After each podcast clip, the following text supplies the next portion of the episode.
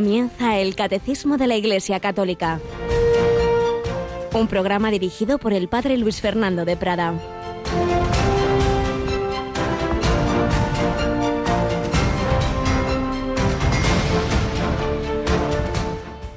Estad atentos, evitad la levadura de los fariseos y de Herodes. Alabado sean Jesús, María y José. Muy buenos días, queridísima familia de Radio María. Es una de las palabras que oímos en el Evangelio de la misa de hoy. Jesús les dice esta palabra a los apóstoles que no la entienden muy bien, luego Jesús les tiene que explicar, pero vamos a fijarnos en eso de la levadura, porque comenta profundamente el padre José Fernando Rey Ballesteros sobre eso de la levadura. La levadura hincha la masa del pan y la hipocresía hincha al necio. Empeñado en acaparar aplausos, se viene arriba, se muestra mejor de lo que es, se ensalza a sí mismo, presume de lo que tiene y de lo que no tiene. Ay, pobre, se cree que es más porque lo tengan en más. Es un actor de comedia barata que oculta con el atrezo sus harapos. En cambio, nos recuerda como San Pablo en su primera carta a los Corintios dice a los cristianos, vosotros sois panes ácimos.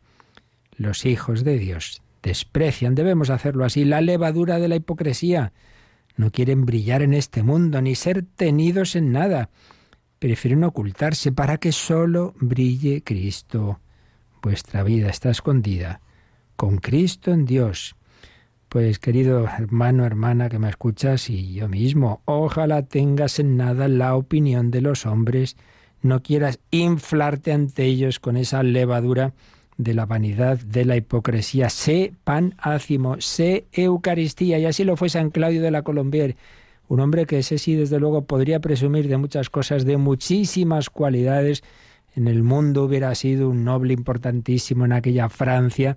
Sin embargo, se ocultó a los ojos del mundo, fue un humilde jesuita destinado en esa pequeña localidad perelemonial, pero la providencia le destinaba pues a guiar a aquella otra alma humilde y sencilla que fue Margarita María de la Coque y entre los dos nos transmitieron un mensaje maravilloso. Lo estuvimos comentando la vida de Santa Margarita varias semanas y esos mensajes del corazón de Jesús. Aprended de mí que soy manso y humilde de corazón. La confianza en aquellos tiempos de jansenismo, de un, de un planteamiento que se había extendido mucho en Francia, de un miedo a un Dios lejano, nadie se atrevía a comulgar, todo, tenía que ser perfecto y si no, no podíamos acercarnos al Señor. No, no, no, no. Venid a mí los que estáis cansados y agobiados, confiar en el corazón de Jesús. El acto de confianza de San Claudio lo Colombier, por favor, si no lo tenéis, buscadlo en, en, en internet, meditarlo, rezadlo.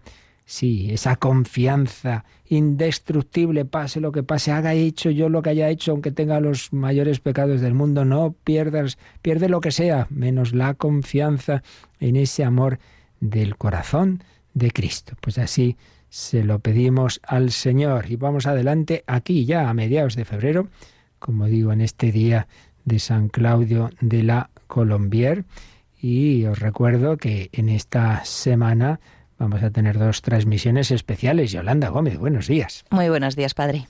Bueno, ¿qué tenemos este sábado? Otro obispo, ¿verdad? Otro obispo esta vez. Llevamos carrerilla. Sí, sí, sí. De Coria Cáceres. El sábado a las 11 de la mañana, en la Catedral de la Asunción de Coria, pues va a tener lugar esta toma de consagración episcopal y toma de posesión de Monseñor Jesús Pulido.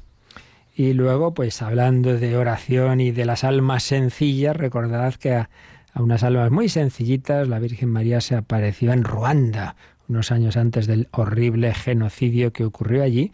Y una de las oraciones que pedía la Virgen es la que vamos a retransmitir como hacemos ya a partir de hace, poquito cada mes, ¿verdad? A las 3 de la tarde, las 2 en Canarias, vamos a rezar la coronilla de los siete dolores de la Virgen María desde el santuario de Quivejo.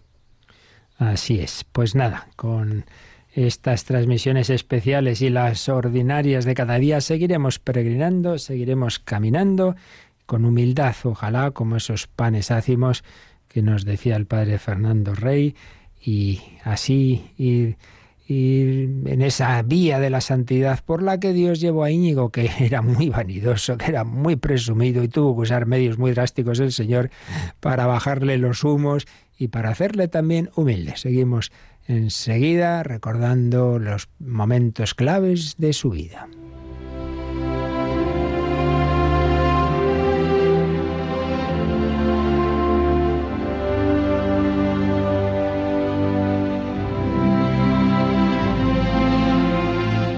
San Ignacio de Loyola. Pinceladas de su vida basadas en varias de sus biografías, especialmente la que escribió José Ignacio Tellechea y Dígoras, Ignacio de Loyola solo y a pie. Bueno, pues habíamos llegado al momento cumbre que va a ser la ocasión providencial para su conversión. Ya dimos todo el contexto histórico y ahora ya vamos a ver cómo vivió desde dentro ese acontecimiento. Nos referimos a cuando un pequeño grupito de valientes se encierra en la ciudadela de Pamplona, todos los demás o han huido o van a capitular enseguida porque llegaba un, fortísimo ejército francés junto con el pretendiente navarro a esa corona de Navarra que querían que volviera a independizarse de la de Castilla y pues no quedaban en ese momento tropas castellanas y entonces pues todo el mundo abandonaba, menos Íñigo de Loyola, que animó a unos cuantos a encerrarse en la ciudadela, la cual no estaba especialmente fortificada para la artillería que traían los franceses. Bueno, pero no, le daba igual a San Ignacio. Ahí pudo palpar, dice Tellechea, los distintos tipos de hombres, lo que luego los ejercicios espirituales llamará los tres binarios, las diversas maneras de servicio al rey, el mero cumplimiento externo, el cálculo o, por el contrario, el generoso servicio del que acepta ser estimado por vano y por loco, como le tomarían a Íñigo. Pero, pero ¿a dónde vas, hombre? ¿Cómo vamos a defender esto? Pues nos cuenta San Ignacio en su propia en su propio relato, que se convirtió en lo que llamamos la autografía, que todos menos Íñigo querían pues rendir la ciudadela, pero Íñigo dio por parecer que en ninguna manera, sino que la defendiesen o muriesen. Bueno, pues llega el ejército francés a Pamplona y, como era de suponer, el consejo de la ciudad se dirigió al campo francés y capitulaba, proclamando por rey al príncipe Enrique. Por su parte, André de Foix, señor de Asparros, intimó la rendición a la ciudadela, el único punto de resistencia. Se vino a conferenciar con los responsables para llegar a un acuerdo honroso. A ver, que vengan de la ciudadela, a ver si llegamos a un acuerdo y no tenemos que dar batalla. Bueno, pues acude Herrera a la entrevista con tres acompañantes, entre ellos Íñigo. El acuerdo de rendición ofrecido le pareció a Íñigo vergonzoso. Fue contrario a toda componenda. Por tanto, solo quedaba una salida, ponerse en armas, combatir y defender el castillo. Pues nada, volvieron a entrar en él. Era la guerra más desigual y absurda, la locura del honor y la lealtad. Parafraseando aquella expresión de Cervantes, que estuvo en la batalla de Lepanto, para Íñigo fue la más alta ocasión que vieron los siglos. Pues nada, Íñigo entra de nuevo en el castillo. Vamos leyendo algunos fragmentos de Tellechea. La muerte le miró de cara y con prisa, no de espaldas. Pero podemos pensar que Íñigo entró también en la ciudadela de su alma. Ya habíamos visto que era un hombre que sí, tenía fe, pero no vivía conforme a ella. Pero en esos momentos críticos ahí está la fe. Y claro, aquí hay un tema que no aparece bien reflejado en una, reciente película sobre él, que aparece como que un sacerdote le ofrece confesión y Íñigo lo rechaza. No, no había sacerdote ahí dentro. Y entonces lo que hizo, una cosa curiosa, dice que se confesó con un compañero de armas. No es que pensaran que eso era la confesión sacramental, tenía muy claro que eso solo puede ser con un sacerdote. Pero era una cosa de devoción, así como sabemos nosotros que si no puedes confesarte debes hacer un acto de contrición. Bueno, pues era un acto de contrición, pero añadiendo la humildad o la humillación de manifestar los pecados a otra persona. Sabían perfectamente que no es confesión, que luego habría que hacerlo. Pero bueno, pues era un gesto de más humillación y contrición. Bueno, ya fue un detalle de, en que la parte buena de Íñigo, la semilla de la fe, salió. Reconocer ante otros sus pecados, pues ya era un primer paso de una catarsis profunda, una manera de certificar el hondo deseo de perdón. Bueno, pues nada, empieza ya la batería, como dice San Ignacio, es decir, la artillería. Bueno, aquí hay de los historiadores pequeñas dudas del día exacto en que ya esa artillería va tirando las murallas y que por tanto se rinden. Tampoco nos importa demasiado si fue todo en un, día, si fueron tres días. Se discute entre el 20 de mayo, día de Pentecostés, o el 24. Pero bueno, lo que nos importa es lo siguiente que escribe el padre Cámara, pues cuando va tomando nota de lo que le contaría San Ignacio ya de mayor. Después de durar un buen rato la batería, le acertó a él una lombarda en una pierna, quebrándosela toda, y porque la pelota, la bala, pasó por entrambas las piernas, también la otra fue mal herida. Y así, cayendo él, los de la fortaleza se rindieron luego. Pues sí, sí ya se veía que no había nada que hacer, sí, sí, pero Íñigo no se rendía. Y entonces los animaba a todos a luchar hasta que cayó él mal herido, mal herido, y claro, ya pues todos se rindieron. Bueno, pues salieron del castillo, pero quedaban heridos Alonso de San Pedro, Pedro de Malpaso, que moriría al mes siguiente, e Íñigo de Loyola. Íñigo herido física y moralmente derrotado, postrado en cualquier rincón del castillo, aguantando malas curas de urgencia, deseando ya pues que acabara aquello, en aquellas horas que se le hicieron eternas, podemos pensar que inició el camino de retorno, por así decir, a sí mismo. Será, será más tarde en Loyola, cuando realmente ese camino sea ya definitivo en su conversión, pero hace bien Tellechea en imaginar que seguramente, pues viéndose tan mal y que podía morir, contemplaría globalmente su pasado, como todos los pródigos que vuelven la vista hacia sus raíces y al proceso de su largo camino de alejamiento. Huir de sí mismo. No había sido él, como diría San Agustín, un fugitivo de su propio corazón. Sí, también huía de su interior ciudadela. Huía hacia el futuro soñado o incierto. No sentiría una modalidad nueva de vergüenza, la de la mentira de su honor, la vacidad de su vida, el anquilosamiento de su fe dormida.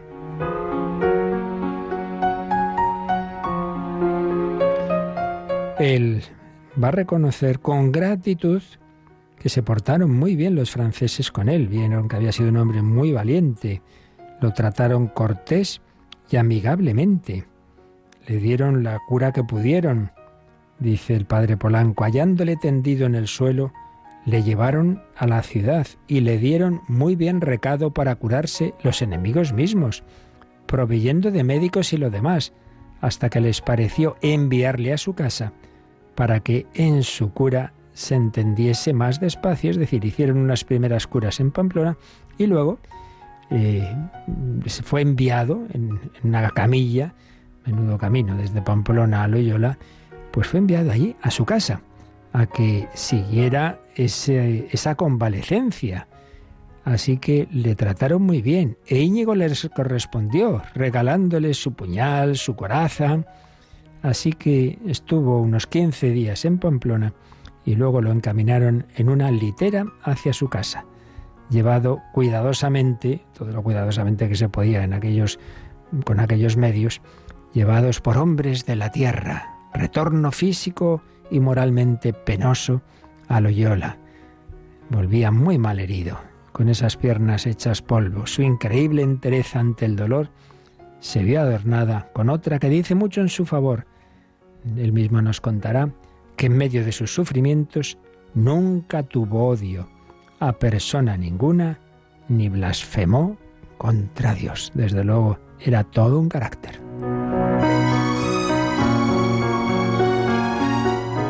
Bueno, pues ahí lo vamos a dejar y veremos qué pasó en esa convalecencia. Pero hoy nos quedamos, siempre intentamos en esta estos relatos de esta vida y la de todos los santos, pues lógicamente sacar la aplicación a nosotros. La enseñanza creo que es clara. Veíamos en el Evangelio eh, las bienaventuranzas y malaventuranzas. Bienaventurados los pobres, los que lloran, ay de vosotros los ricos. El mundo al revés, ¿verdad? Pues aquí lo vemos muy claro. Lo que generalmente consideramos una desgracia, en los planes de Dios puede ser una gran gracia. Esa derrota, esa herida que estuvo a punto de ser mortal. Bueno, pues esa va a ser eh, va a ser el camino, va a ser la gracia a través de la cual la gracia interior de Dios va a conquistar esa otra ciudadela, la del corazón de un hombre de muchos valores humanos, muchísimos, ya lo vemos, que fortaleza, que, que entereza, que valentía, sí, sí, pero todo eso hinchado por la levadura de la vanidad, de la soberbia, y no buscando la gloria de Dios, sino su propio éxito, con planes mundanos, todo eso fue conquistado en un proceso de la gracia de Dios, cuyo momento culminante fue, mira tú por dónde, una bala de cañón que le dejó muy mal herido. Nunca sabemos lo que realmente en los planes de Dios Él permite. Nunca sabemos esto será bueno, será malo. Lo que nos parece malo puede ser muy bueno y lo que nos parece bueno, un éxito, un gran dinero, etcétera, puede ser muy malo. Fiémonos del Señor y lo importante es hacer siempre su santísima voluntad.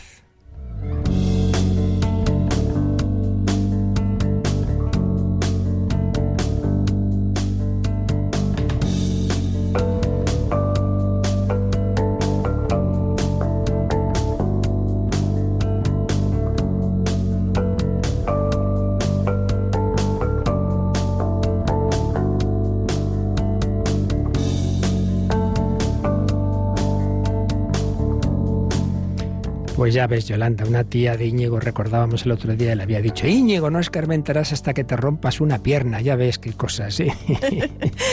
Hay momentos que el Señor utiliza también para que uno pare en su vida un poco. Así es, tú sabes que en la radio alguien se nos rompió un brazo no hace mucho. No sé, no sé quién sería.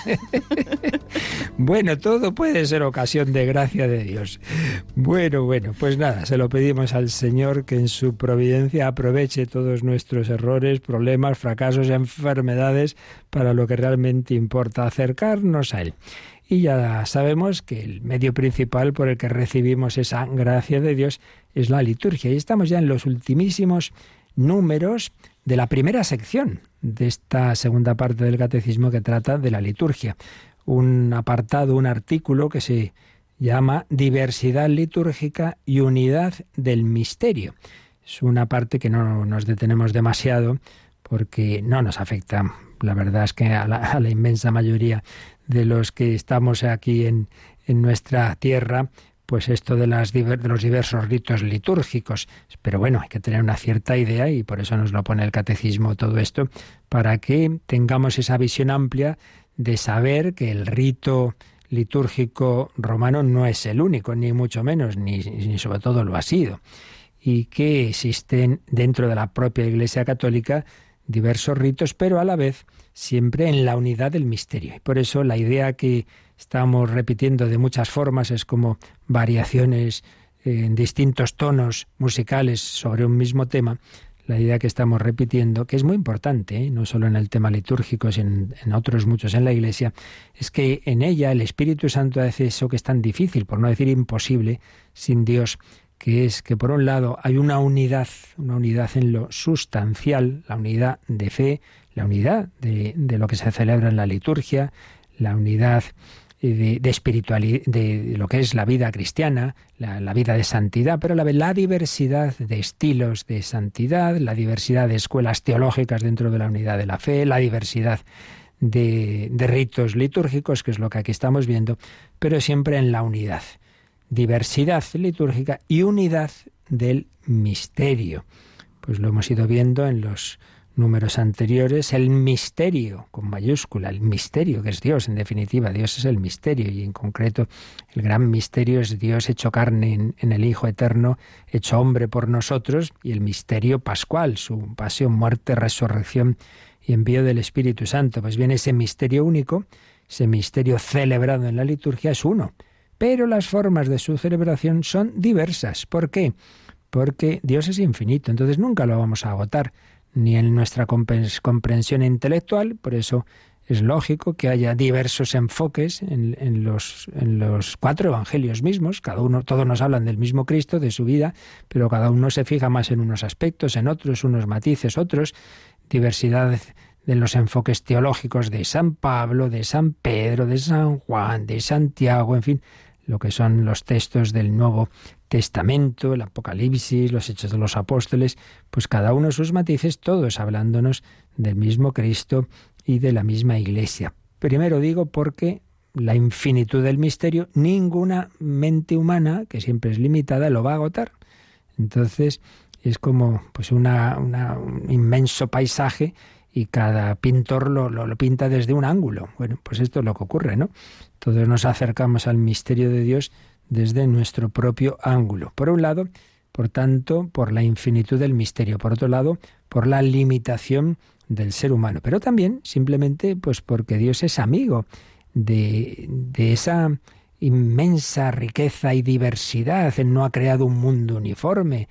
Él ha creado piedras, él ha creado vegetales, él ha creado animales, desde un pequeñísimo ser diminuto, una mini hormiguita, hasta, hasta un diplodocus o una ballena, todo viene de la mano de Dios y en un jardín hay desde pequeñísimas plantitas hasta inmensos árboles. Y eso es una belleza, pero todo viene de, de su riqueza, de su, de su amor creador. Pues esto pasa en el nivel sobrenatural. Por eso mm, cada, todos estamos llamados a la santidad, pero dice la Lumen Gentium de Vaticano II en una primera redacción decía, todos estamos llamados a la misma santidad. Eso de misma se quitó. Por cierto, en algunas traducciones españolas, bueno, al principio yo creo que en todas hubo ahí una cosa rara, porque eso era de una versión que no fue la aprobada. Y quedó, quedó esa palabra misma y otras cosas de la redacción anterior, esas cosas raras que a veces pasan en estos temas. Y luego ya se, se han corregido esas, esas, traducciones, pero me temo que queda por ahí alguna. No es a la misma santidad, sino a la santidad. No es, no. Nadie está llamado por el mismo camino a la misma unión con Dios. Pues no, no, no está llamado a la misma unión con Dios la Virgen María que cualquiera de nosotros, ni por el mismo camino. No hay dos almas iguales, no hay dos caminos iguales. Bueno, no vamos a insistir en ello, ya lo hemos dicho, y hoy volverá a salirnos en algún número. Unidad y diversidad. Pues bien, esto también pasa con los ritos litúrgicos. Así que vamos a ver el siguiente número donde nos habíamos quedado, que nos va a hablar de esa diversidad de ritos litúrgicos y su por qué. Vamos al 1202, Yolanda. Las diversas tradiciones litúrgicas nacieron por razón misma de la misión de la Iglesia. Las iglesias de una misma área geográfica y cultural llegaron a celebrar el misterio de Cristo a través de expresiones particulares, culturalmente tipificadas, en la tradición del depósito de la fe, en el simbolismo litúrgico, en la organización de la comunión fraterna, en la inteligencia teológica de los misterios y en tipos de santidad.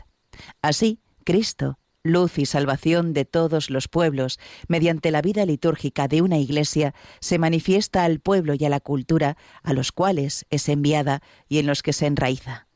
La iglesia es católica, puede integrar en su unidad, purificándolas, todas las verdaderas riquezas de las culturas. Bueno, pues la verdad es que este número es una síntesis estupenda de todo lo que hemos estado diciendo estos días, ¿no? Porque nos ha hablado no solo en el campo litúrgico, sino, si os habéis fijado, en todos los aspectos que yo os decía antes, ¿no? La tradición del depósito de la fe, tradición, tradicio, es entrega.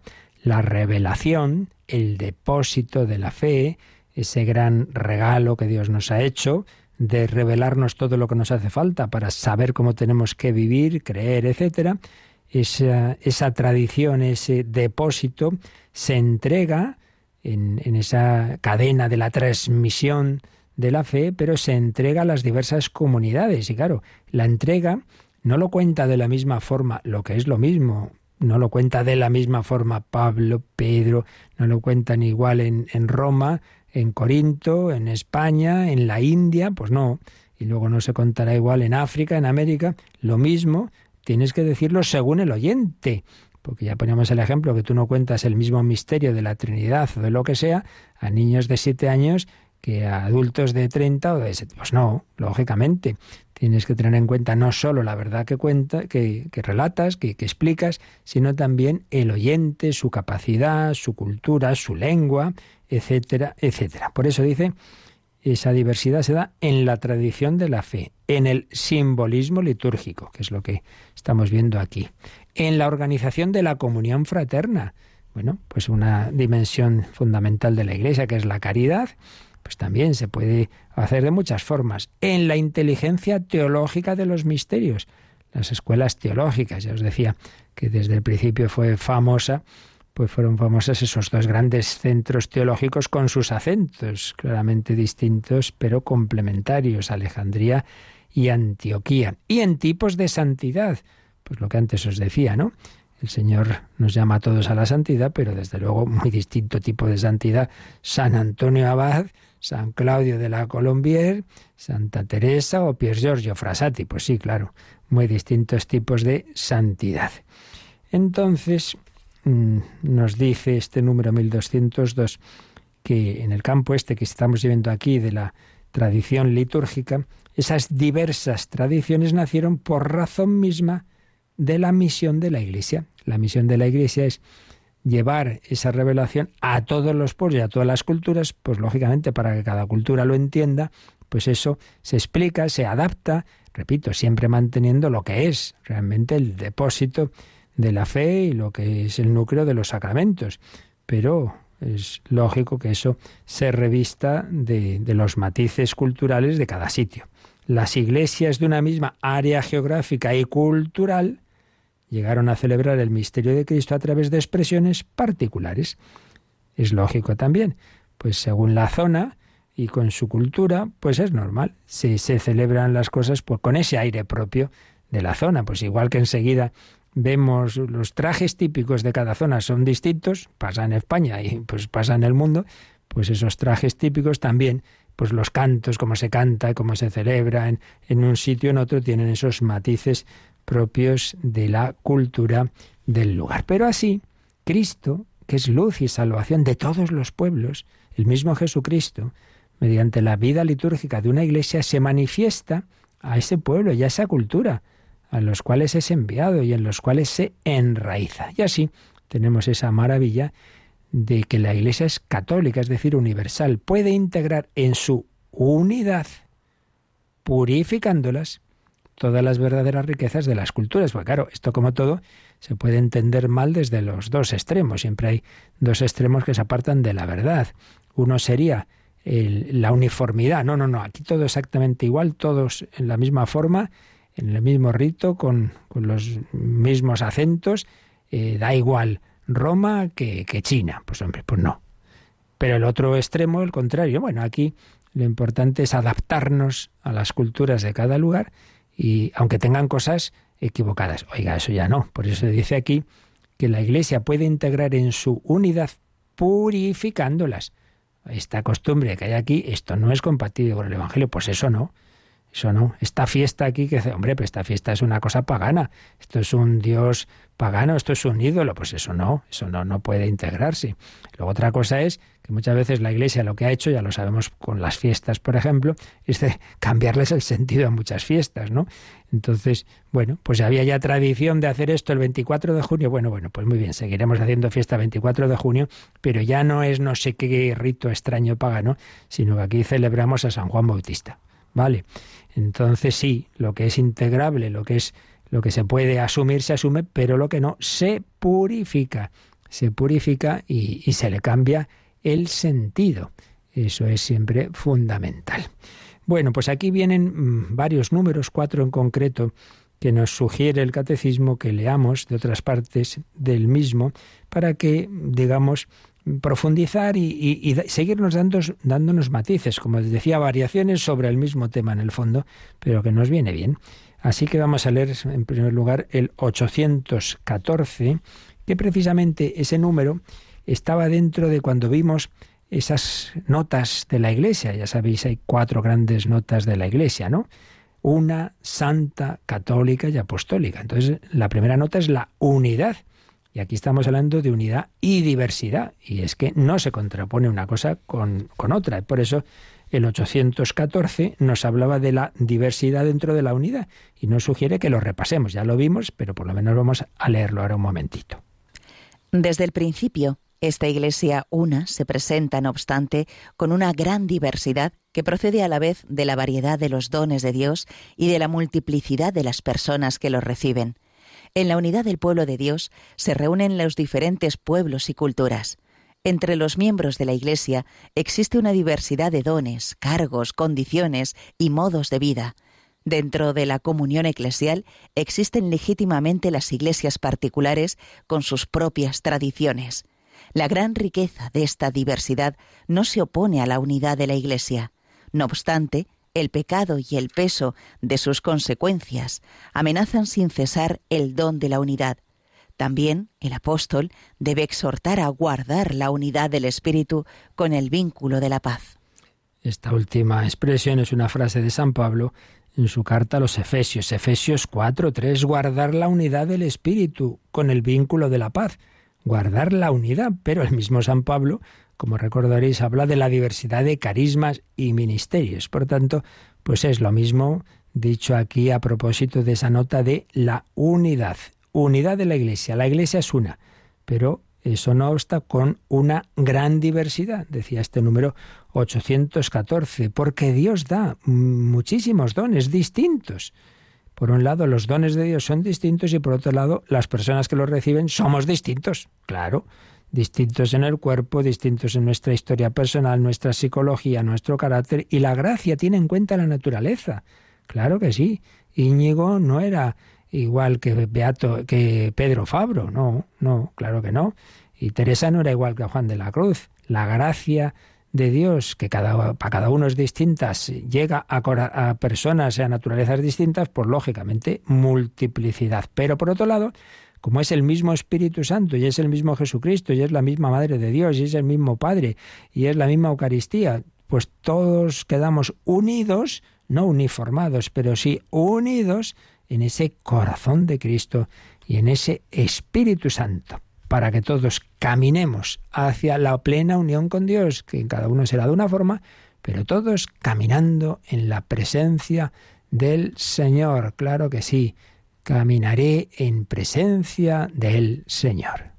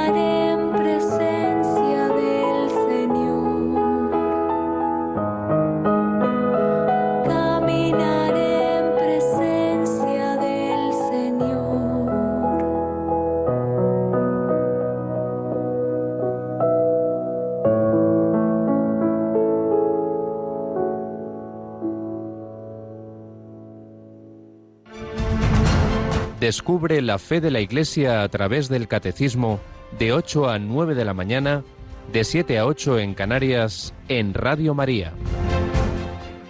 La fe de la Iglesia, que es una, pero que eh, asume las diversidades por todos los motivos que hemos dicho también en el terreno litúrgico con diversos ritos. Habíamos citado y lo volveremos a hacer eh, un capítulo de esta obrita que muchas veces hemos, hemos consultado del entonces cardenal Ratzinger, el espíritu de la liturgia. En ella nos da una especie de definición de qué es el rito, el rito dentro del ámbito de la liturgia cristiana, y dice que es la expresión hecha forma de la eclesialidad y la comunitariedad, de la oración y de la acción litúrgica. La expresión, expresión de la oración y de la acción litúrgica, pero hecha forma de la eclesialidad y la comunitariedad que supera la historia. En el rito se concreta la unión de la liturgia con el sujeto vivo que es la Iglesia. La liturgia ante todo es la acción de Dios, el misterio de Dios, pero celebrado aquí por la Iglesia. Y entonces esa Iglesia, como, como está eh, enraizándose y, asumiendo las diversas culturas, pues, pues ocurre esto que, que hemos estado viendo antes, ¿no? En él se concreta la unión de la liturgia con el sujeto vivo que es la Iglesia y que a su vez se caracteriza por la unión con la forma de la fe que ha ido creciendo en el seno de la tradición apostólica. Esta unión con el único sujeto Iglesia admite distintas configuraciones e incluye la evolución viva, excluyendo al mismo tiempo la arbitrariedad. Es decir, como veremos, cuando hablamos de esa pluralidad, porque se produce en esa adaptación a las diversas culturas, no estamos hablando de que de repente llega uno, inventa una cosa porque sí. No, ahora vamos a hacerlo de esta forma. Eso es la arbitrariedad. No. Aquí, en este terreno, como en el terreno de la evolución teológica, de las distintas escuelas teológicas, eh, y en todos los demás campos de, de la Iglesia, no, no, nada aparece así de repente de cero en el siglo XVII, XVI o XXI, aquí un tío genial. No, señor, porque nosotros lo que hacemos es profundizar en el depósito recibido hace 20 siglos. Por tanto, no es, nunca hablamos de arbitrariedad como las sectas que de repente aparece un señor que, mira usted, hemos estado teniendo que esperar al siglo XIX, al siglo XX, al siglo XXI para enterarnos de lo que nos dijo nuestro Señor Jesucristo. Mire que hemos sido tontos, ¿eh? 20 siglos, hasta acá llega usted. No, evidentemente no estamos hablando de nada de eso. Siempre es en una tradición apostólica, pero una tradición viva, de un sujeto vivo, no algo fosilizado. Bueno, pues vamos a verlo ahora en el otro de los números que nos cita el 1202, que es el 1674. Este está en, es en la parte final, es en los números finales de esta segunda parte en la que ya estamos, la parte de la liturgia, que después de que veamos los sacramentos nos va a hablar de lo que llamamos los sacramentales, que son ese otro, esos otros Em, elementos litúrgicos, pero no son los instituidos directamente por Cristo, sino por la Iglesia. Ya hablamos em, a fondo de uno de ellos antes, cuando veíamos que la liturgia es obra de la Santísima Trinidad. Ahí habíamos hablado de, de, un sacramental muy conocido, que son las bendiciones. Bueno, pues en ese contexto de los sacramentales va a hablarnos también de la religiosidad popular, que distinguir lo que es propiamente la liturgia y luego pues esas otras formas de religiosidad popular que son muy importantes, son muy buenas, pero no es lo mismo. Y ahí, más claro todavía, se ve esa diversidad según la cultura de cada pueblo. pues por, poner un ejemplo muy conocido, ¿no?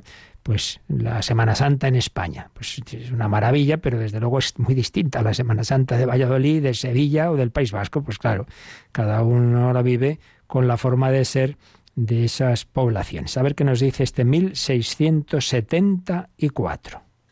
Además de la liturgia sacramental y de los sacramentales, la catequesis debe tener en cuenta las formas de piedad de los fieles y de religiosidad popular. El sentido religioso del pueblo cristiano ha encontrado en todo tiempo su expresión en formas variadas de piedad en torno a la vida sacramental de la Iglesia, tales como la veneración de las reliquias, las visitas a santuarios, las peregrinaciones, las procesiones, el vía crucis, las danzas religiosas, el rosario, las medallas, etc. Bueno, esto ya en su momento lo veremos con más calma, pero aquí ya quede apuntado, ¿no? Por un lado, la importancia de la religiosidad popular. El hecho de que pues hayamos querido, la Iglesia haya querido recuperar e insistir mucho ¿no? en la centralidad de la liturgia, en la importancia del domingo, en fin, todo esto que el movimiento litúrgico del que hablamos al principio de la explicación de esta segunda parte del catecismo, todo ese movimiento litúrgico que viene de muy atrás y que hubo ya bastantes papas, San Pío X, Pío XII, etcétera, que dieron pasos muy importantes, aunque todo ello culmina en el Vaticano II y en la reforma litúrgica posconciliar, pero repito que viene de muy atrás, eh, digo, la importancia de la liturgia, a algunos les llevó equivocadamente a menospreciar lo que no es la liturgia. Oiga, la liturgia es el centro, es fons et culmen, es fuente y culmen, sobre todo la Eucaristía, pero no es lo único, no agota la vida de la Iglesia. El propio Vaticano II lo dejaba bien claro. Entonces, una cosa es que sea lo principal y que la religiosidad popular no puede exponerse por encima, ni, ni, mucho menos ir en contra, claro que no, y que las formas de devoción deben armonizarse con la liturgia, por ejemplo el Santo Rosario, y otra cosa es despreciarlo y menospreciarlo. Pues muy mal, muy mal. Es muy importante, muy importante la religiosidad popular, porque hace que, pues esto, ayuda más a esto que decimos de que, de que la misma fe se viva conforme al, carácter de cada pueblo. Y por eso distintas expresiones de piedad. Y repito, pues esto se nota claramente en las distintas formas de vivir lo mismo. Mencioné antes la Semana Santa, pero igual podemos decir de otras cosas. Aquí se habla de veneración de reliquias, de visitas a santuarios. Pues ¿qué, qué sería? ¿Qué sería de la Iglesia sin, sin el bien inmenso de un santuario de, Lourdes, de Fátima, de Guadalupe en México. Bueno, es que la historia de la Iglesia en América cambió, cambió desde las apariciones de la Virgen de Guadalupe y, esa religiosidad popular, eh, eso que siempre se dice, ¿no? Habrá mexicanos ateos, pero todos son guadalupanos. Pues claro, hombre, el Señor sabe lo que hace. Peregrinaciones, santuarios, procesiones, el Via Crucis. Pues cuánto bien hace esta oración. Las danzas religiosas, pues eso hay, hay tierras, hay personas, hay culturas que que no saben hacer algo sin bailar. Bueno, pues chico, déjales que lo bailen, si a ti no te va, pero allí les ayuda. El rosario, las medallas, etcétera, etcétera, etcétera. Por tanto, diversidad en la unidad todavía más claro que en la liturgia lo tenemos en esta religiosidad popular. Otro de los números que nos cita el catecismo para seguir eh, profundizando en esto de unidad a la vez que diversidad, es el 800, mm, se me ha ido 35, ¿verdad, Yolanda? Sí, 835, que este vuelve a estar en, en esa parte de las notas de la Iglesia, pero ahí ya cuando hablamos de que es católica, una, una santa católica y apostólica. A ver qué nos dice el 835. Guardémonos bien de concebir la Iglesia Universal como la suma, o por decirlo así, la federación de iglesias particulares. En el pensamiento del Señor, es eh, la Iglesia, universal por vocación y por misión, la que, echando sus raíces en la variedad de terrenos culturales, sociales, humanos, toma en cada parte del mundo aspectos, expresiones externas diversas.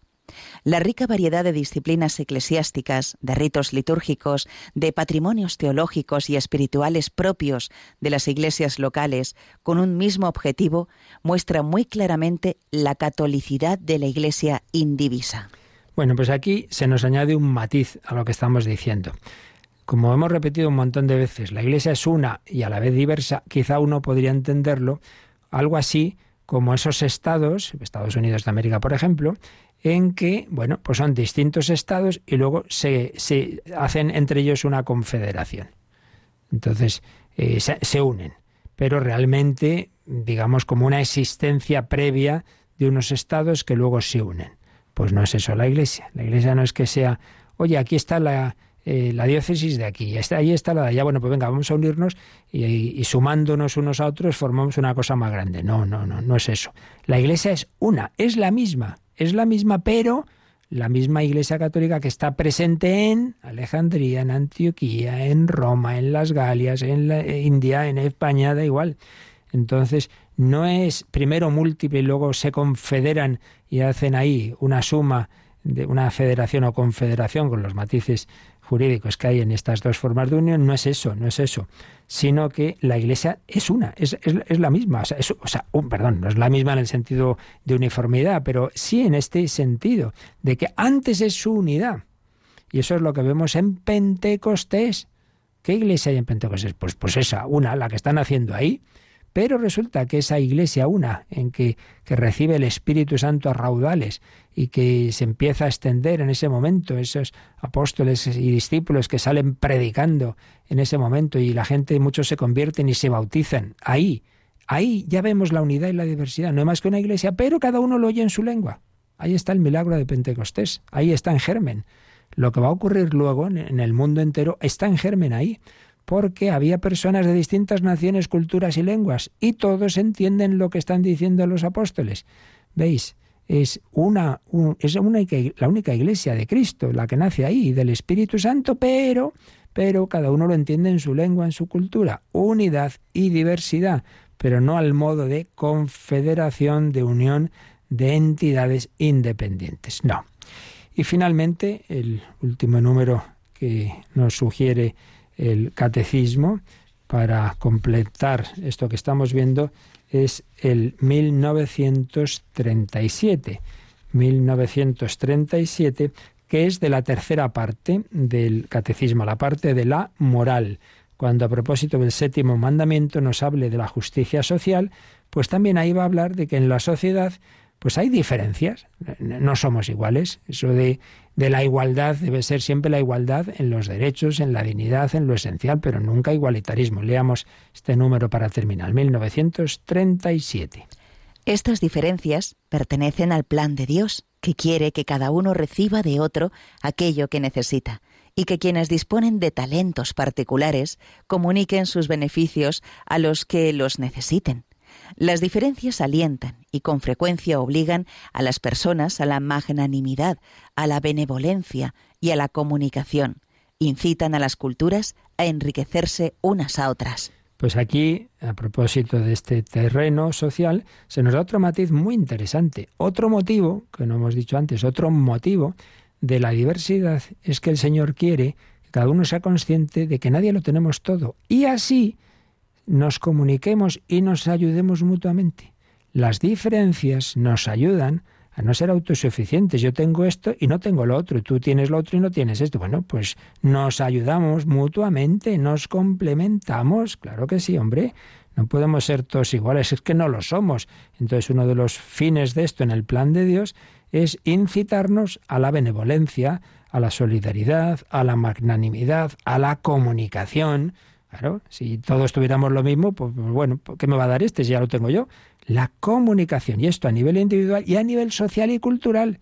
Las culturas están llamadas a enriquecerse unas a otras, y esto también en el terreno sobrenatural. Por eso este número, 1937, termina con una cita muy bonita de, de, esas palabras que recibía realmente Santa Catalina de Siena, esta gran mística doctora de la Iglesia, que, que, pusieron por escrito los que la escuchaban y son lo que llamamos los diálogos de Santa Catalina. Bueno, pues ahí siente que el Señor le dice estas palabras que nos lee ahora Yolanda.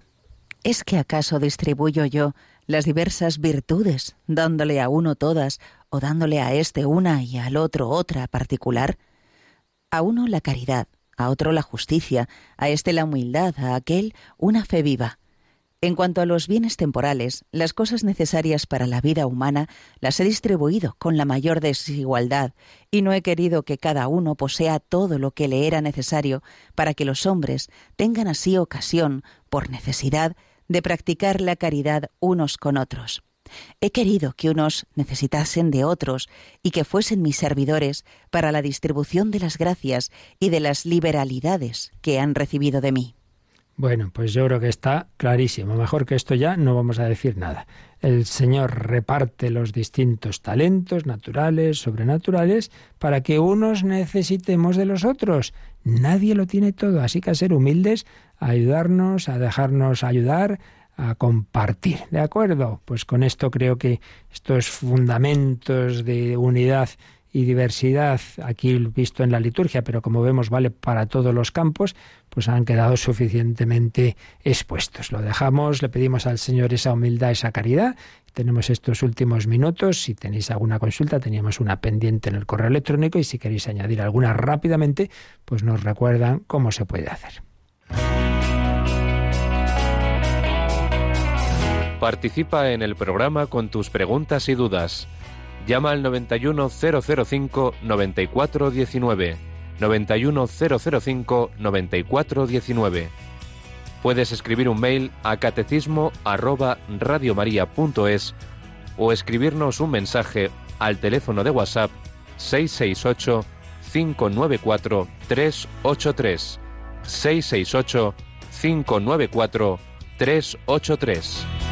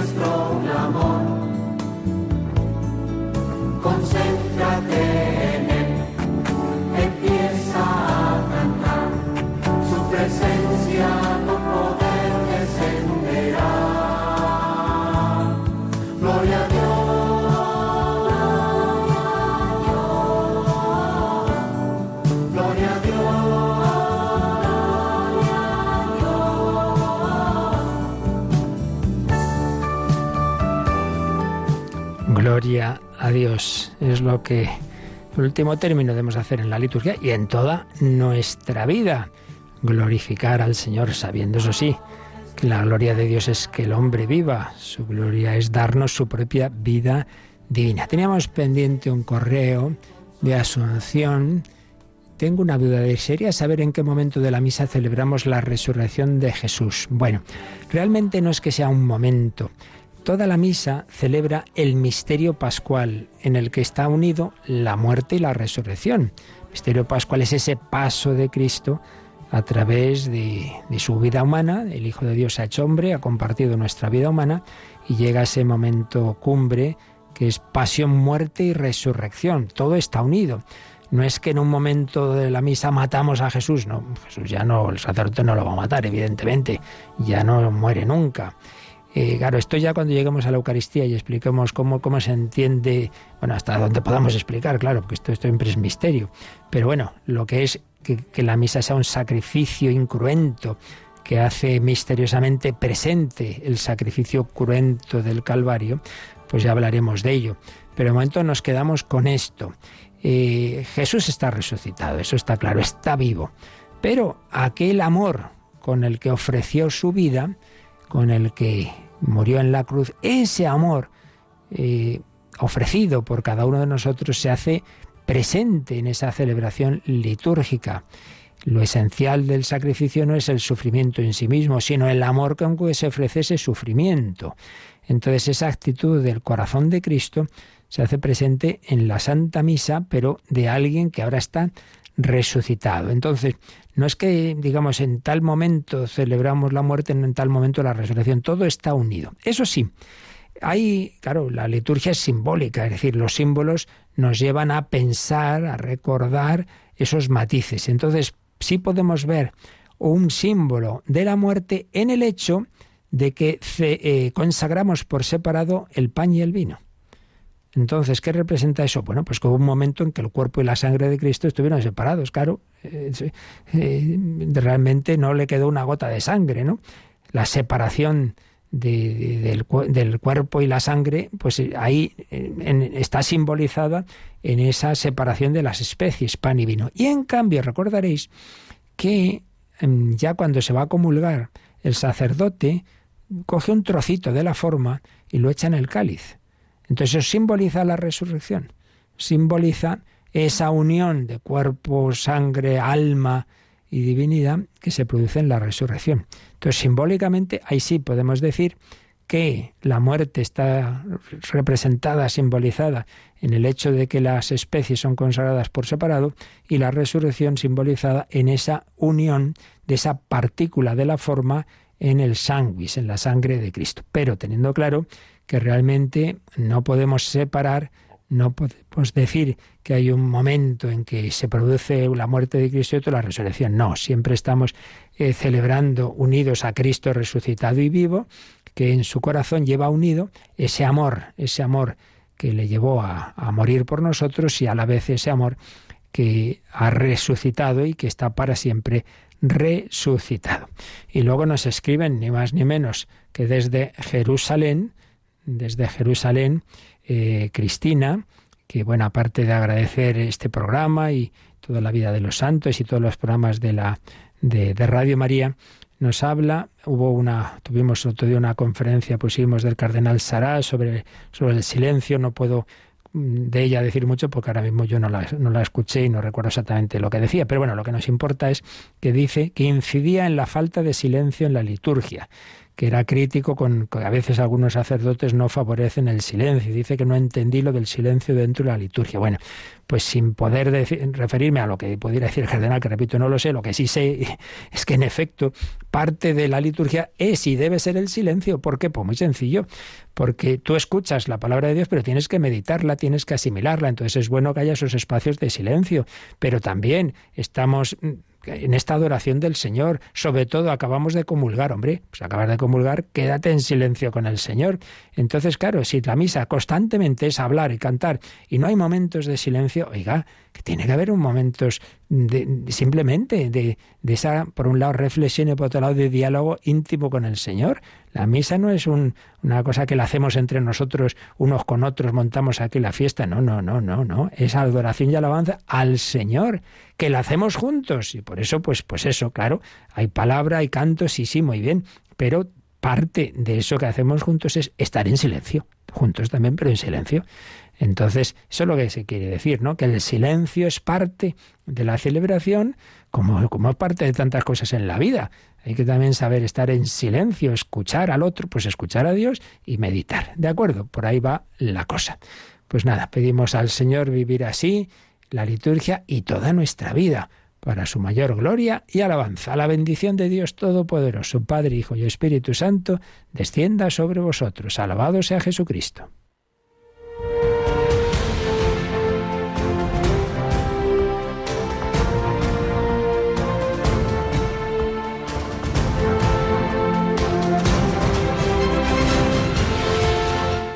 Han escuchado en Radio María el Catecismo de la Iglesia Católica,